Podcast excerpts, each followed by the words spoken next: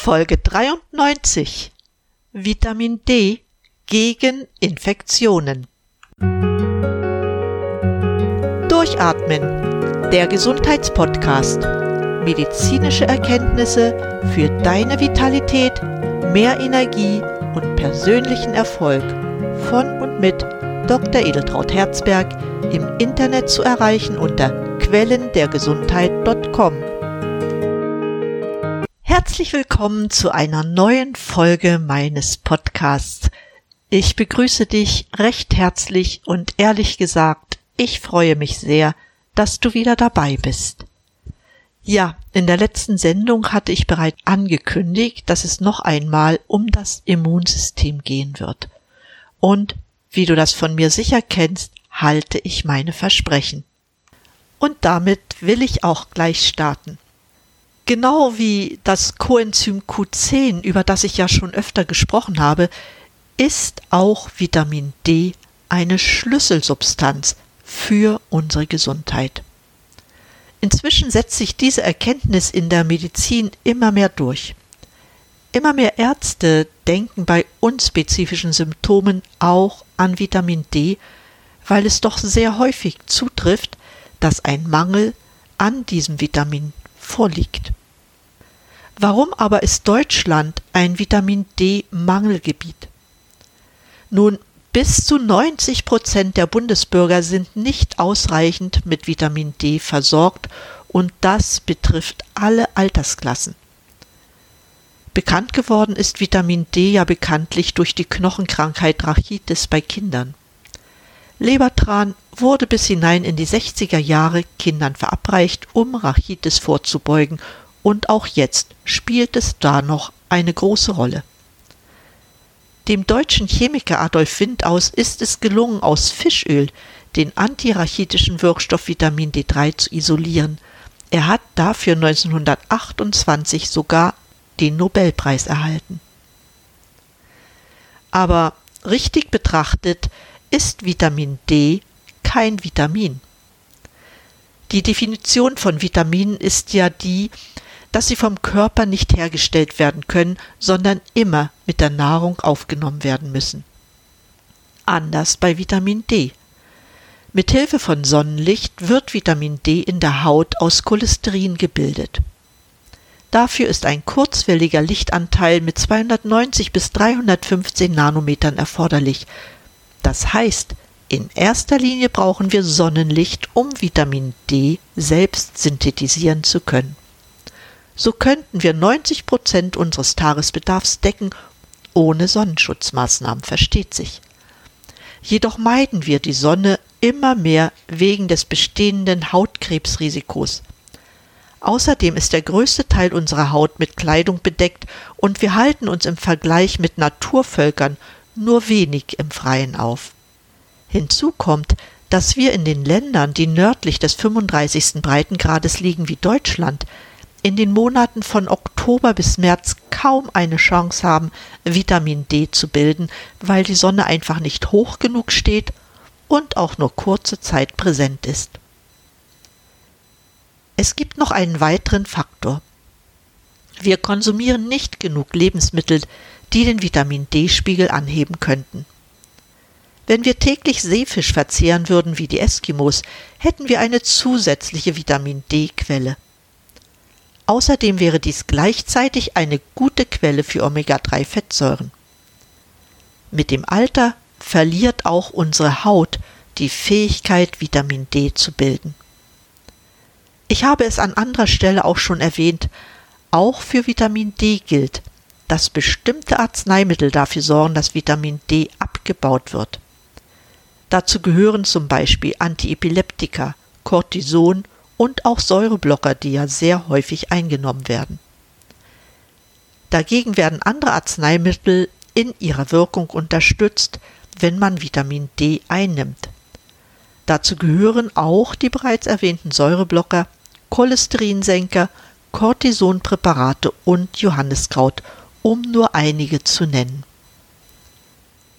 Einen wichtigen Fakt möchte ich unbedingt besprechen, weil er gerade jetzt für das Pandemiegeschehen von herausragender Bedeutung ist.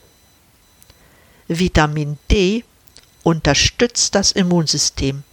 Es schützt vor Infekten, das Risiko für Autoimmunerkrankungen wird gesenkt. Fakt ist auch, dass jede menschliche Zelle Vitamin D-Rezeptoren hat, was wichtig für die Zellfunktion und die Energieproduktion ist. Feststellen können wir, dass die starke Erkältungstendenz im Herbst und Winter hauptsächlich durch Vitamin D-Mangel verursacht wird. Die Kälte macht uns nämlich bei weitem nicht so viel aus, wie wir immer denken. Es ist das fehlende Vitamin D, das unser Immunsystem schwächt. So schreibt Bilder der Wissenschaft am 8.3.2010. Nur wenn es, in Klammern das Vitamin D, in ausreichender Menge vorhanden ist, werden die Killerzellen der Körperabwehr mobilisiert, so dass sie eindringende Viren oder Bakterien bekämpfen können. Weiterhin konnte in Studien gezeigt werden, dass bei stark ausgeprägtem Vitamin D-Mangel auch das Risiko größer ist, dem Grippetod zu erliegen. Ja, man geht so weit zu sagen, dass Grippe eine Folge von Vitamin D-Mangel ist. Das ist ein Grund mehr, auf eine gute Vitamin D-Versorgung besonders im Winter zu achten. Wie ist das Gesagte aber nun im Hinblick auf das Covid-19-Virus zu betrachten? Feststellen muss man zunächst einmal, dass die Infektionen in der sonnenarmen Zeit ansteigen, wie wir das sonst auch bei Grippe beobachten, die jetzt anscheinend keine Rolle mehr spielt. Inzwischen bestätigen immer mehr Studien einen engen Zusammenhang zwischen dem Covid-19-Risiko und Vitamin D-Mangel. Studien belegen, dass bei Vitamin D-Mangel das Risiko, an Covid-19 zu erkranken, doppelt so hoch ist. Unter Wissenschaftlern würde man sagen, das ist hoch signifikant. Wie sieht es konkret aus? Einer der führenden Vitamin D-Forscher ist Michael Hollig. Er fasst im September 2020 die zahlreichen Einzelstudien mit geringen Fallzahlen eindrucksvoll in einer eigenen Auswertung mit nahezu 200.000 Teilnehmern zusammen. Dabei kommt ganz klar heraus, dass das Risiko, auf SARS-CoV-2 positiv getestet zu werden, mit steigendem Vitamin D-Spiegel sinkt und das exponentiell. So war die positiven Rate bei 39.190 Patienten mit mangelhaften Vitamin D-Werten, also kleiner 20 Nanogramm pro Milliliter, mit 12,5 Prozent um das Doppelte höher als bei den 12.321 Patienten mit Werten größer 55 Nanogramm pro Milliliter. In der Gruppe der Personen mit Vitamin D-Spiegeln von mehr als 55 Nanogramm pro Milliliter wurden nur 5,9 Prozent der Patienten positiv auf SARS-CoV-2 getestet. Daraus ziehen die Studienautoren den Schluss, ich zitiere, die SARS-CoV-2-Positivität ist stark und umgekehrt mit den zirkulierenden Vitamin D-Spiegeln verbunden eine Beziehung, die über Breiten, Ethnien, beide Geschlechter und Altersgruppen hinweg besteht. Diese Zusammenhänge gibt es natürlich auch in Deutschland. So wurden im September 2020 185 symptomatische Patienten untersucht. Der mittlere Vitamin D-Spiegel der gesamten Kohorte lag bei 16,6 Nanogramm pro Milliliter wiesen Vitamin D-Spiegel von kleiner 12 Nanogramm pro Milliliter auf und 64 Prozent hatten Werte unter 20 Nanogramm pro Milliliter. Das Ergebnis war eindeutig. Lagen die Vitamin D-Spiegel der Probanden unter 12 Nanogramm pro Milliliter, so war das Sterberisiko um den Faktor 14,7 höher als bei den Patienten, die 12 Nanogramm pro Milliliter oder mehr Vitamin D aufwiesen. Das Risiko, künstlich beatmet zu werden, war um den Faktor 6,12 höher. Ich wiederhole es noch einmal mit meinen Worten. Das Sterberisiko ist fast 15 mal höher, wenn der Vitamin D-Spiegel kleiner 12,5 Nanogramm pro Milliliter ist. Und das Risiko, künstlich beatmet zu werden, ist bei kleinen Vitamin D-Werten sechsmal so hoch. Dass Vitamin D Leben retten kann, zeigte eine weitere, diesmal prospektiv angelegte Studie. Das heißt, die Patienten wurden bei Aufnahme ins Krankenhaus oder zu Hause bei Auftreten erster Symptome mit Vitamin D versorgt.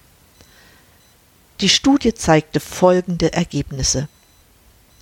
Von 76 Patienten, die positiv auf SARS-CoV-2 mittels PCR-Test getestet wurden, bekamen 50 am Tag der Aufnahme 20.000 Einheiten Vitamin D in Form von Calcidiol und circa die Hälfte der Dosis am Tag 3 und Tag 7.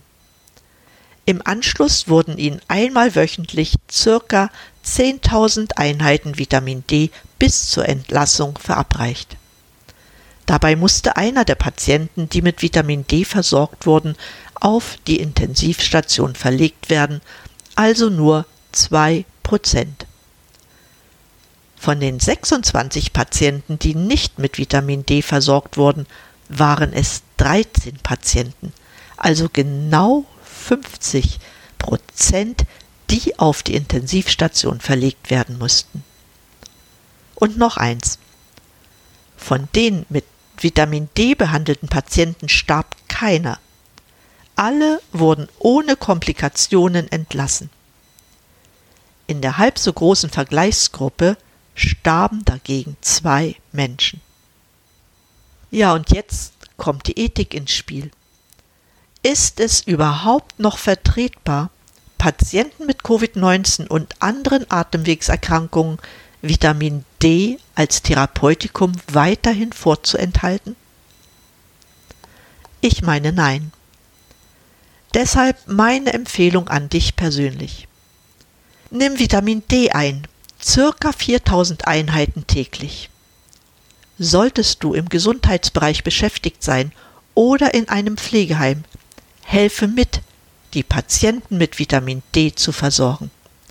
Das ist das Gebot der Stunde, um Infektionen auf natürliche und ursachenorientierte Art zu bekämpfen. Nachlesen kannst du übrigens alles das, was ich jetzt gesagt habe, auf der Webseite von Akademie für menschliche Gesundheit oder unter Sonnenallianz.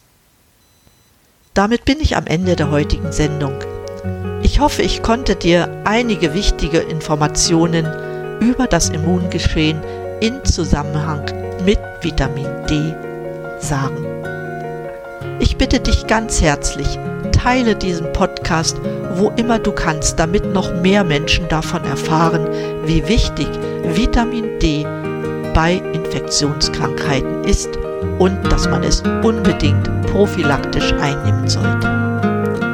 In diesem Sinne wünsche ich dir von ganzem Herzen, bleib gesund, schalte wieder ein und atme richtig durch. Deine Edeltraut Herzberg.